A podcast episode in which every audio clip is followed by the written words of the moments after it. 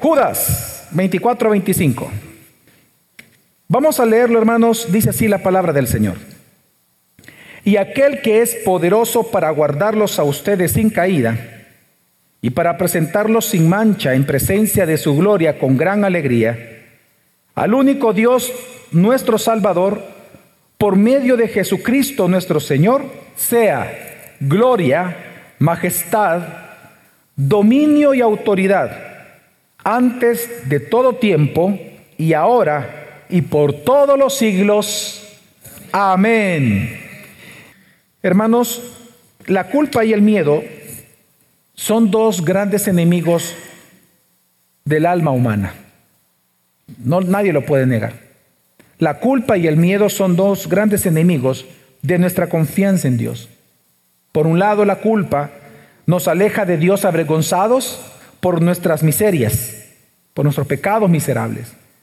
Pero por el otro lado, el miedo lo que hace es nos impide regresar a Cristo, porque nos hace pensar cosas equivocadas acerca de Dios. Así que si la culpa señala nuestra miseria, el miedo lo que hace es afianzarla.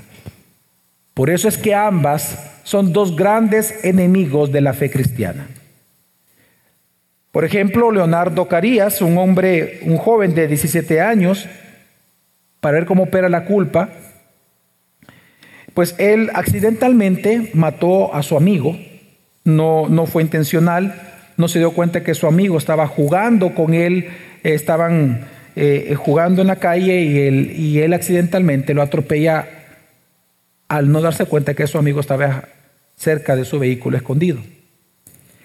La culpa de él fue tan grande que lo que hizo em, Leonardo, que nunca había hecho, se fue a un bar, se emborrachó y cuando vio la hora que eran las 12 de la medianoche, se acostó en la calle esperando que un carro pasara. Efectivamente un carro pasó quiso morir como él había matado a su amigo y el carro pasó encima y lo mató. Por culpa. ¿Cuántas veces nosotros hemos escuchado cristianos que por culpa nunca regresan a las iglesias? Por culpa se fueron y por el miedo hacen que no regresen. Otros, por ejemplo, ¿cuánto hemos visto que por miedo personas piensan equivocadamente de Dios y piensan de que Dios nunca los va a perdonar? Tal vez tú cometiste un pecado grave y tú los conoces. Y aunque tú lo confesaste al Señor, resulta que todos los días sigues confesando ese pecado a Dios, tal vez que lo cometiste hace un mes atrás. Y tal vez tú vives con esa carga emocional desde hace dos, tres, cuatro, cinco meses y pasan los años y le sigues pidiendo perdón a Dios por ese mismo pecado. Precisamente la culpa y el miedo ante un concepto equivocado de Dios, en lugar de acercarnos a Dios, nos aleja de Dios. Pues precisamente el texto que estamos leyendo nosotros hoy en esta mañana, que por cierto es una alabanza a Dios, es parte de esa doxología que la iglesia canta al Señor. Lo que nosotros vemos es que Judas escribió esto porque previendo el temor y la duda que pudo haber surgido a sus oyentes originales por causa de que ellos por la carta se dieron cuenta que habían falsos maestros, que muy probablemente ellos vieron salir a sus propios amigos dándose cuenta que eran apóstatas, que eran herejes, y también por la culpa de ellos haberles creído varias de sus doctrinas, Judas previendo este temor y duda que pudo haber surgido en el corazón de ellos, él entonces comienza a alabar a Dios pero alabar a Dios por su obra de la preservación de sus hijos verdaderos. Judas comienza realmente a darle gracias a Dios, a alabarlo, porque la razón por la cual tú y yo permanecemos en Cristo y caminamos en la vida cristiana a pesar de las múltiples herejías que existen a su alrededor, es porque Dios nos preserva a cada uno de nosotros. Amén. Y es lo que Judas alaba ahora. Porque lo más probable es que al leer la carta de Judas, muchos se sintieron avergonzados por su pecado. Otros tristes de que es como que si le dijeran a Judas, Judas tiene razón. Hoy me doy cuenta que mi amigo es un hereje, o mi hijo, mi hija, mi esposo, mi esposa. Mi mejor amiga, mi mejor amigo resulta que es un hereje. Y yo le he creído sus cosas. Y por lo tanto, Judas, para evitar esa culpa innecesaria y las dudas que pudieron haber surgido, porque la duda es esta. Bueno, si esta persona que yo tanto quería y que tenía tantos años de conocer resulta que apostató, ¿será acaso que yo voy a terminar entonces bien la carrera? Entonces Judas, previendo esa duda y previendo los temores, él alaba al Señor por algo. Él alaba al Señor porque Él es el que ha prometido que nos va a sostener a los hijos verdaderos y efectivamente vamos a llegar hasta el final porque Dios nos sostiene a cada uno de nosotros. Así que por lo tanto, Él alaba al Señor por su obra de preservación, por sus verdaderos hijos, para que estos lleguen al final sin caer y sin abandonar la fe. En otras palabras, hermanos, ya hablando de manera más, más directa, Judas alaba en estos dos versículos a Dios por la gran doctrina de la preservación de los santos. Así que esto es importante, hermanos, y por, lo, y, por, y por lo que estamos viendo acá, yo tengo un objetivo con el sermón en esta mañana. Mi objetivo principal es, hermanos, a que exhortarnos a todos nosotros a alabar al Señor, a alabar a Jesús, porque nos guarda sin caída y sin mancha para Él. Este es, este es mi objetivo en este sermón, convencerte de que alabemos a Jesús porque nos guarda sin caída y sin mancha para Él. Así que lo primero que quiero que veamos antes de meternos al texto directamente es recordar, hermanos, la gran doctrina de la preservación de los santos. Hermanos, la joya de la corona en la doctrina de salvación es la preservación de los santos. La preservación de los santos afirma, hermanos, que los creyentes verdaderos perseveramos en el Evangelio hasta el final, pero porque el Padre nos preserva dándonos una fe infalible. Si la salvación, hermanos, estuviera dependiendo, asegurada por nosotros, ciertamente la perderíamos. Si la salvación estuviera asegurada, simplemente la justificación, la expiación, la santificación y la glorificación, la conversión, la regeneración, todo sería un cuento. Todo sería una broma de mal gusto. Sin la preservación de los santos, sin esta doctrina, sin esta verdad de Dios aplicando a nosotros una fe infalible para permanecer en Él hasta el final de nuestros días, no habría sentido de seguir a Jesús. Pero es porque Dios nos preserva, porque Dios trabaja en nosotros, porque Él nos sostiene, es que vale la pena seguir a Jesús. Esta doctrina es la joya de la corona en la cristología, perdón, en la soteriología porque nos enseña la gran obra salvífica que Dios obra en nosotros de llevarnos hasta el final. El pastor John MacArthur dice, y lo cito, sin la seguridad y confianza de la certeza eterna, la vida cristiana daría paso a la duda, a la preocupación y el miedo, mientras los cristianos se preguntarían si las demás doctrinas serían permanentes. La idea de renunciar a todo por seguir a Cristo difícilmente parecería digna del costo si al final todo pudiera perderse. Yo estoy en total de acuerdo con él. Es que mira hermano y hermana, si mantener nuestra salvación dependiera de nosotros, sin duda tú y yo ya lo hubiéramos perdido. Amén. Porque todos luchamos todos los días contra el pecado. Pablo lo reconoce diciendo, miserable de mí, ¿quién me librará de este cuerpo de muerte.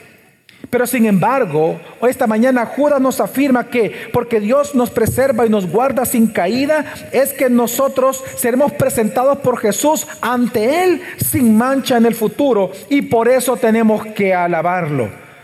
Y en este sentido es que nosotros vamos, vamos entonces a analizar la alabanza de Judas. Y lo primero que nosotros vemos, vemos dos grandes mensajes en estos dos versículos. El primero de ellos es que el Señor es poderoso para guardarnos sin caída. El Señor es poderoso para guardarnos sin caída. El versículo 24 se me acompaña, dice, y aquel que es poderoso para guardarlos a ustedes sin caída. Hermanos, esta doxología inicia con una buena noticia. La buena noticia es que Dios no solamente está dispuesto a preservarnos, sino que es poderoso para guardarnos hasta el final. Dios no va a permitir, hermanos, que abandonemos el Evangelio. Dios no va a permitir que nosotros nos perdamos en nuestros pecados pasados. Dios no lo va a permitir. ¿Por qué? Porque es una promesa de Dios. En Juan capítulo 6, versículo 38 a 39, Jesús dijo, porque he descendido del cielo, no para hacer mi voluntad, sino la voluntad del que me envió. Y esta es la voluntad del que me envió, que de todo lo que Él me ha dado, yo no pierda nada, sino que lo resucite en el día final. Hay una promesa que nosotros vemos aquí, hermanos, en la escritura, y la vuelvo a leer Juan 6, 38 39. Porque he descendido del cielo, no para hacer mi voluntad, dijo Jesús, sino la voluntad del que me envió. Y esta es la voluntad del que me envió, que de todo lo que Él me ha dado, yo no pierda nada, sino que lo resucite en el día final. Hermanos, ¿qué está diciendo Jesús? Que aunque el camino al cielo es difícil, así lo dijo Jesús, que aunque el camino al cielo es estrecho, no ancho, que aunque el camino hacia el cielo pocos lo transitan, ciertamente es un camino seguro. No porque tengamos las fuerzas nosotros para llegar al final, sino que porque Dios nos preserva a cada uno de nosotros. Nadie será jamás arrebatado de las manos de nuestro Salvador. Aquí cuando Jesús habla en versículo 24, y aquel que es, perdón, Judas, y aquel que es poderoso para guardarlos a ustedes sin caída, la palabra guardarlos, hermanos, es una palabra de uso militar. La palabra guardarlos significa estar eh, de guardia o estar vigilando. Lo que está entonces diciendo Judas cuando dice, y aquel que es poderoso para vigilarlos, para estar de guardia a ustedes sin caída, lo que está significando este versículo es que ante cualquier ataque de Satanás, ante cualquier duda que tú tengas, aunque cualquier pecado personal que tú cometas, Jesús es el único que nos guarda sin caída de la apostasía. Solo Jesús te guarda. La razón por la cual tú y yo estamos hoy aquí reunidos es porque Jesús te guardó esta semana. La razón por la cual tú no, no, has dudado de tu fe esta semana es porque Jesús te guarda. La razón por la cual a pesar de nuestros pecados que cometemos a diario, seguimos adelante confiando en el Señor, confesándolos, es porque Jesús nos guarda. La razón por la cual nosotros alabamos al Señor a pesar de las grandes dificultades que nosotros hemos tenido a lo largo de nuestra vida, es porque Jesús nos guarda. La razón por la cual hemos abandonado el Evangelio, abandonado el ministerio, abandonado la vida cristiana, teniendo muchas razones, muchas veces nuestro egoísmo para hacerlo, es porque Jesús nos guarda. La preservación de los santos es la gran joya de la corona de la obra salvadora de Cristo por nosotros. Nosotros seguimos adelante porque Jesús nos guarda cada uno de nosotros. Efesios capítulo 1, versículo 13 al 14 dice, en él también ustedes, después de escuchar el mensaje de la verdad, el evangelio de su salvación, y habiendo creído, ¿cuántos han creído aquí el mensaje del evangelio? Dice, después de esto, y habiendo creído, fueron sellados en él con el Espíritu Santo de la promesa, que nos es dado como garantía o sello de nuestra herencia, con miras a la redención de la posesión adquirida de Dios para alabanza de su gloria. Este texto se puede resumir en una idea muy sencilla, lo que está diciendo el mensaje. Si tú tienes el Espíritu Santo, ¿cuánto aquí lo tienen el Espíritu Santo? Si tú tienes el Espíritu Santo, significa que Dios te ha jurado que estarás con Él hasta la eternidad. Eso es lo que está diciendo la Biblia. Si tú tienes al Espíritu Santo, es porque Dios te ha jurado por Él mismo que estaremos con Él hasta la eternidad. Por eso es un sello. Es la garantía, es el sello, ¿no? Es como cuando hay un sobre, se hacía antes, es como un sobre y se ponía la cera y se sellaba. Es la garantía de que esto se iba a cumplir. Pues el Espíritu Santo, si tú lo tienes, la garantía de que tú perteneces al cielo, tú eres cristiano y vivirás con Él eternamente para siempre. Así que hermanos, qué alegría es esta, qué buena noticia para nosotros. Antes éramos enemigos de Dios, hoy somos amigos de Dios. Antes éramos indignos de su amor, pero ahora por su infinita gracia nos ha amado en Cristo salvándonos. Y esta salvación, hermanos, es un regalo, no es por mérito de nuestro esfuerzo. Nadie puede decir que se ha salvado por sus propias obras. Por lo tanto, si tú y yo no hemos ganado la salvación por ninguna obra, significa que nadie puede preservarse a sí mismo por sus propias obras. Si la salvación fue por gracia, la preservación es por gracia. Perseveramos por gracia. Dios nos preserva, Dios nos ayuda. Si perseveramos es porque Dios nos preserva. Si la salvación es por gracia, llegar hasta el final va a ser por gracia. Amén. Y por eso la Biblia nos manda todos los días a depender de la gracia del Señor, a entender que somos pecadores. No tenemos que sorprender de que somos pecadores, somos pecadores y todos los días pecamos, pero a confiar en la obra redentora de Cristo seguimos adelante. El Espíritu Santo nos fortalece, por eso tenemos que hacer las prácticas de piedad, orar todo el tiempo, leer la palabra, porque eso fortalece nuestra fe, porque nosotros somos sostenidos por medio de la gracia de Dios. Amén. Nuestra seguridad, hermanos, de que estaremos en el cielo está garantizada por la sangre misma de Jesucristo.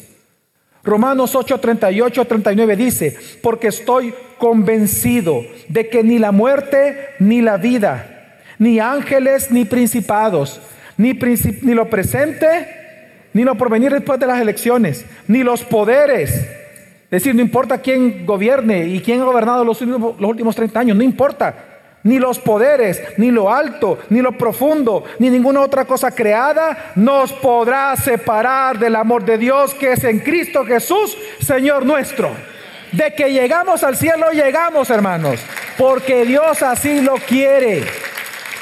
Claro que vamos a ir al cielo. Es el gran regalo de la vida eterna. No es por méritos, es por pura gracia. ¿Sabes qué está diciendo la Biblia? Ni tus peores pecados Oye, ni tus peores pecados pueden separarte del amor de Dios que es en Cristo ya. Como también ni tus mejores obras perfectas, virtudes tremendas, preservan tu salvación. No sirven para nada para preservarte, porque el que te preserva siempre ha sido Cristo. Así como tus pecados no te pueden alejar de esta salvación eterna, Así tus virtudes no las sostienen tampoco. Tus buenas obras. Hermanos, todo es obra de nuestro poderoso, como dice Judas, poderoso Dios de gracia, que nos guarda hasta el final. Amén. Esto no significa que tenemos licencia para pecar. De hecho, si alguien dice que es cristiano, recibió a Cristo, dice, pero la vida es exactamente igual a como era antes de esa oración, es porque no te has convertido. No, eh, todo esto no significa que tenemos licencia para pecar, no. Significa que cuando nosotros pecamos nos arrepentimos. Significa que cuando pecamos confesamos. Significa que somos conscientes que somos pecadores. Pero también significa que somos conscientes de que Dios, al ser un Dios santo, santo, santo, que envió a su Hijo a morir por mí, yo estoy unido a Él. Amén y procuro santificarme. ¿Lo hacemos de manera imperfecta? Sí, porque tenemos un cuerpo de carne aún. Pero por eso estamos hablando de esto, porque Dios dice, versículo 24, y aquel que es poderoso para guardarlos a ustedes sin caída. Y es lo que estamos celebrando. Pero lo segundo entonces que enseña Judas es que también el Señor es poderoso. No solamente para guardarnos sin caída, sino para presentarnos sin mancha delante de Él. Versículo 24 y para presentarlo sin mancha en presencia de su gloria con gran alegría. Hermanos, la fe verdadera es una fe que persevera hasta el final, porque poderosamente nos va a presentar delante de Él. Aquí la palabra presentar significa confirmados o constituidos, una palabra interesante, que en español suena otra cosa. Cuando dice la escritura y que Dios es poderoso para presentarnos sin mancha, la palabra presentar en griego es confirmados o constituidos. Es decir, lo que está diciendo Judas es lo siguiente, que en este tiempo presente, hermanos, en el tiempo de hoy, Dios nos ha establecido en su gracia para caminar, pero en el futuro estaremos afianzados, estaremos firmes en su gloria. Lo que el versículo está diciendo es que hoy estamos afirmados en la gracia, pero pronto estaremos afirmados en la gloria. Y esa es nuestra esperanza. ¿Y cómo vamos a pasar de este estado de gracia a un estado de gloria? Solamente a través de Cristo. Cristo es el que se encarga de preservarte a ti y a mí todos los días. Cada día Dios te preserva a ti y a mí. Nos mantiene en la gracia, nos hace permanecer en la fe, pero para, dice el versículo, para Él mismo presentarnos a Él mismo en su gloria para siempre. Porque somos su esposa. Somos su esposa. ¿Por qué tú buscas que tu esposa esté bonita? porque a ti te gusta verla bonita, porque a ti te gusta tu esposa, porque estás enamorado de tu esposa y por eso tú la cuidas y tú la embelleces y tú y tú la, la tratas bien, la papachas, la enamoras, la abrazas. ¿Por qué? Porque es para ti. Es tu esposa y tu deleite está en ella y te deleitas en ella. Así es Jesús. Jesús nos preserva, nos embellece, nos da virtudes, nos protege, nos cuida, nos guarda sin mancha, nos pinta, nos enseña, nos viste. ¿Por qué? Porque Él nos está preparando para presentársela a Él mismo, dice, en su gloria. El que nos va a llevar de un estado de gracia a un estado de gloria se llama nuestro Señor Jesucristo. Y Él es poderoso para hacerlo. Amén. Si usted vino con su esposo hace 10 segundos era un momento para pegarle un codazo. Oye, ¿cómo trata la esposa la esposa?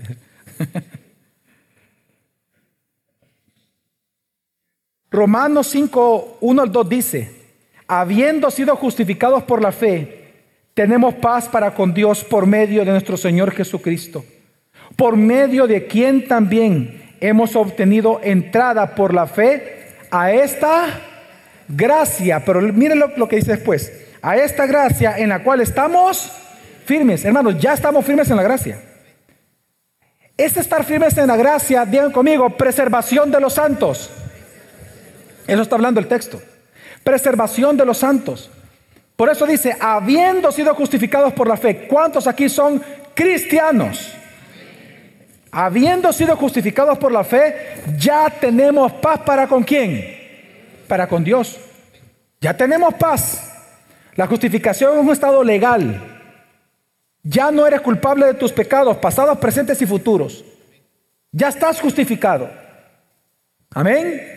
Pero precisamente porque estás justificado y estás en paz con Dios, dice, por medio de quién, porque es por medio de Jesús, también hemos obtenido entrada por la fe a esta gracia en la cual estamos firmes. Estamos en, firmes en la gracia. Pero luego el texto no este, sino que más adelante, Colosenses 3.4 dice, cuando Cristo nuestra vida actualmente hoy sea manifestado, hablando escatológicamente, entonces ustedes también serán, serán manifestados con Él en qué, hermanos? En gloria. Eh, a eso me refiero. Es lo que Judas está diciendo. Hoy estamos firmes en la gracia, pero Jesús está asegurando para que lleguemos firmes a la gloria. Amén, hermanos. Y eso se llama, es parte de la gran doctrina de la preservación de los santos. Judas lo que está diciendo es, miren, celebren, alegrémonos. Sé que te ha dolido ver a tus amigos partir de la iglesia porque son herejes. Sé que para ti es incómodo que el pastor te diga no te juntes con ellos, porque el Señor lo enseña la Biblia. No coman ni aún con ellos. No les estés dando likes a sus cosas, no participes, no comulgues con ellos. Yo sé que para ti es molesto todo eso, pero alaba a Cristo. Porque si tú te das cuenta de eso, significa de que tú estás siendo preservado por Dios. Amén. Da gracias a Dios porque eres hijo verdadero. Y porque Él te quiere preservar para su gloria. Y Él te hace permanecer hoy en un estado de gracia, un estado de firmes en la gracia. Te hace, estar firme en la gracia para luego estar firme en la gloria. Así que hermanos, lo que la Biblia nos está enseñando es que todos estaremos delante de Dios en su gloria. Para algunos, así dice el texto bíblico, leamos una vez más Judas, por favor, dice 24, y para presentarlos sin mancha en presencia de su gloria con gran alegría. Hermanos, lo que Judas está diciendo es que todos nosotros estaremos delante de Dios en su gloria. Todos los que estamos aquí esta mañana estaremos delante de su presencia en su gloria. Para algunos esta es una noticia de terror. Y así debe de ser. Porque Dios es santo, santo, santo. Tres divinas personas. Santo, santo, santo, un solo Dios. Por eso es que Isaías, y no nos extraña, que Isaías delante de la gloria de, la gloria de Dios fue aquel que empezó que moriría. Ezequías, él pensó y cayó como muerto cuando vio la gloria de Dios, cayó como muerto. Pedro, Santiago y Juan se asustaron en el monte de la transfiguración cuando vieron a Jesús transfigurado. Juan cayó en sus visiones en Apocalipsis, Juan cayó como muerto al tener la visión de un Jesucristo resucitado. Claro que tiene que dar temor entender que vamos a notar la gloria del Señor. ¿Por qué? Por ver la gloria de Jesús, al ver la santidad de Jesús, el peso de nuestro pecado nos va a hacer ver nuestra indignidad que somos indignos de estar ante Él. Claro que produce un peso, claro que produce un temor santo, pero si tú no eres cristiano, tiene que producirte terror, porque es el día, ese día que tú lo veas a Jesús, va a ser el día de tu propia condenación eterna. Lo verás una vez para reconocer de que Él es Dios vas a tener que arrodillarte igual delante de Él y luego vas a ser enviado al agua de fuego eternamente para siempre. Todos vamos a estar ante la gloria de Dios. Todos. Y algunos tienen que producir terror. Pero la gran noticia que nos da Judas es que nosotros, si por gracia hemos sido salvados, hermanos, esto significa que por esta misma gracia Dios nos presentará no constituirá sin mancha ante su gloria eternamente y para siempre. De que vamos a llegar los cristianos, vamos a llegar a la gloria de Dios. Amén. Es la buena noticia de Judas. Vamos a llegar, hermanos. Vamos a llegar. Apocalipsis 21, 27 dice, jamás entrará en ella nada inmundo, ni el que practica abominación y mentira, sino solo aquellos cuyos nombres están escritos en el libro de la vida del Cordero. Y pues hermanos, los que están escritos en el libro de la vida del Cordero somos los hijos de Dios. Por eso la Biblia dice que Él nos presenta sin mancha. ¿Y qué significa la palabra mancha? Que no lo había explicado aún del versículo 24. La palabra mancha significa sin falta. La manera en que se lee entonces Judas es, y, y que Dios es poderoso para presentarnos sin falta sin falta alguna, justificados en su presencia de su gloria con gran alegría. Hermanos, sin falta. Esta es la posición legal de nosotros los hijos de Dios. Significa que Dios nos ha imputado a nosotros, es decir, nos ha acreditado a nosotros la justicia de Cristo, así como nuestros pecados fueron imputados o acreditados sobre Jesús en la cruz de Calvario. Su justicia vino sobre nosotros, nuestros pecados fueron hacia Él. Su justicia, su vida perfecta, nos es acreditada a nosotros y nuestras miserias fueron acreditadas sobre Él en la cruz. Esta es la gran doctrina de la doble imputación. Y precisamente lo que se está refiriendo Judas con la palabra sin mancha. Desde el momento que Cristo murió por ti y por mí, nosotros somos legalmente constituidos como justos delante de nuestro Señor. Así te ve Dios, así me ve Dios y así nos preserva Dios. No hay pecado alguno en este mundo, no hay maldad en este mundo, no hay ninguna persona, nada creado que nos pueda separar de ese amor eterno que hay en Cristo Jesús. Y precisamente lo que está hablando aquí Judas. Y por eso, como dice Judas, hermanos, esto nos llena de alegría. Esto nos llena de alegría. ¿Sabe por qué algunos de ustedes aplauden? Porque están alegres. ¿Sí o no, hermanos? Es que es lo que dice Judas. Leamos otra 24. Eh, dice, y que Dios es poderoso, recuerden que venimos de eso, Dios es poderoso para presentarlos sin mancha, sin ninguna falta, en presencia de su gloria. ¿Con gran qué? Con gran alegría. Hermanos, ¿por qué somos alegres los cristianos? Porque nosotros sabemos, estamos seguros que estaremos con Él eternamente por gracia de Dios. Amén. Hermanos, todos los que nos encontramos aquí somos vulnerables a caer. Todos los que estamos aquí en esta mañana somos tentables. Todos los días somos tentados.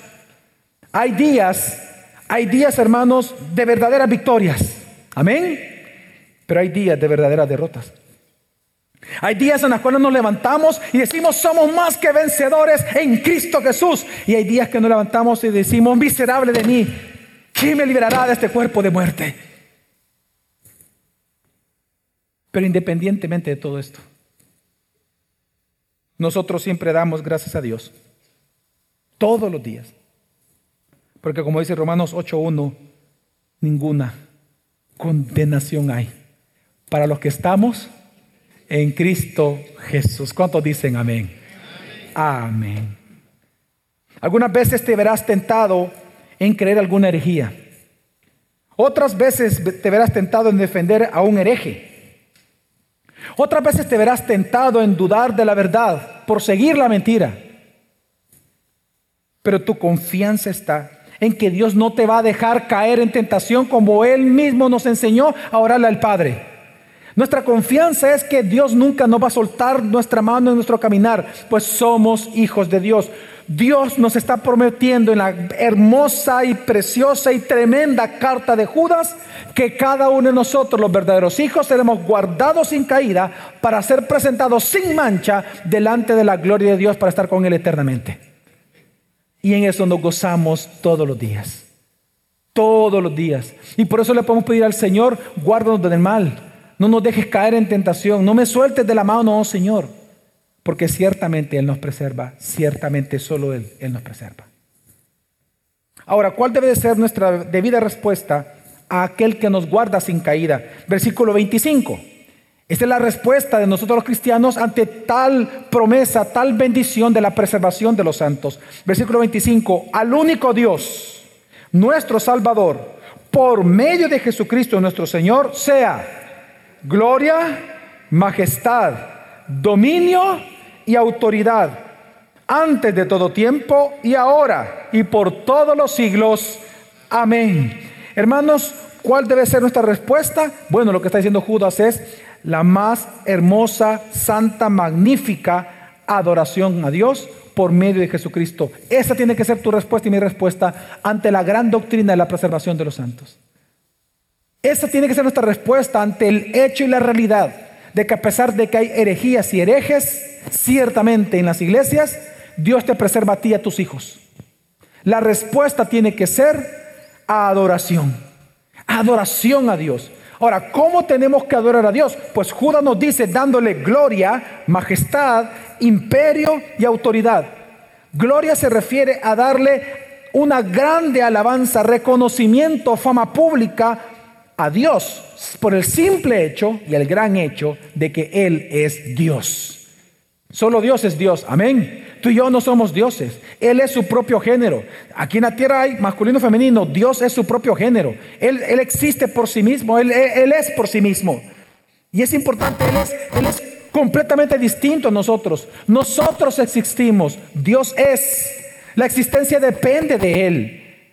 Él no se creó a sí mismo sino que Él es. Por eso es que cuando se presenta delante de Moisés, Él mismo dice, yo soy. Él no dijo yo existo, Él dijo, yo soy el que soy, el que siempre he sido. Porque la existencia depende de Dios. Todo lo que existe depende de Él.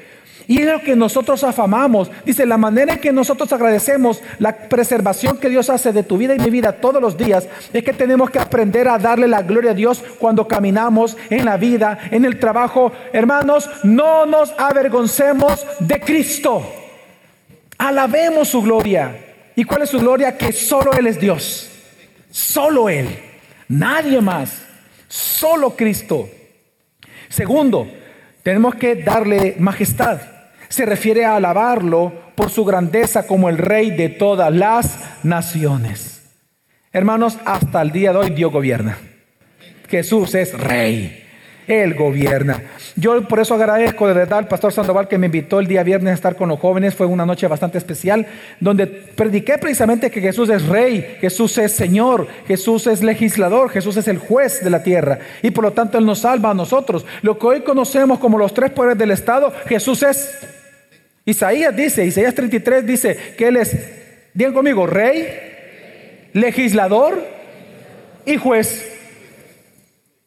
Es decir, que Él gobierna. Y por eso no importa eh, lo que suceda cada día cada año. Tu deber es ejercer algo, un voto, lo que sea, pero el que tiene el derecho de gobernar es Jesús. Y nosotros alabamos eso. Dice Judas entonces que la, reacción, la respuesta del cristiano que recibe y que entiende de la preservación de los santos es alabar la majestad de Dios. Él gobierna mi vida. Tienes derecho a hacer conmigo lo que tú quieras porque tú me gobiernas. Tercero, imperio se refiere a alabar a Jesús por su poder y por su gobierno activo sobre todos nosotros. El imperio es la extensión del todo poder de Dios. Obviamente, un imperio es, está hablando de extensión, del alcance que tiene Dios en su poder. Pues Dios tiene alcance sobre todas las cosas.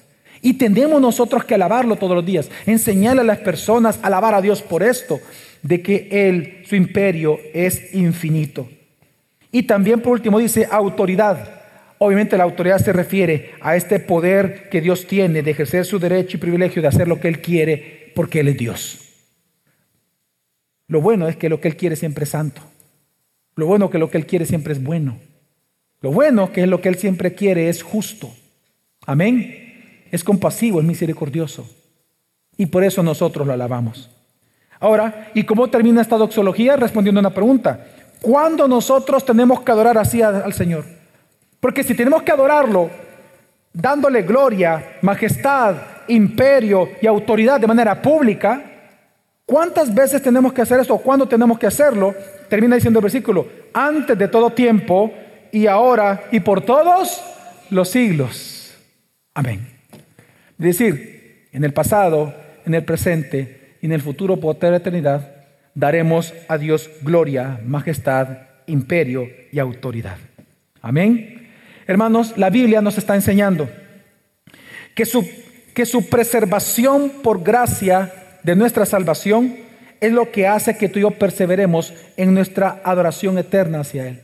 No sé si tú notas esto en estos dos textos, que hay una relación directa entre la profundidad y la seriedad y, y la emotividad de tu adoración a Dios y tu concepto, tu conceptualización y entendimiento de la doctrina de la preservación de los santos.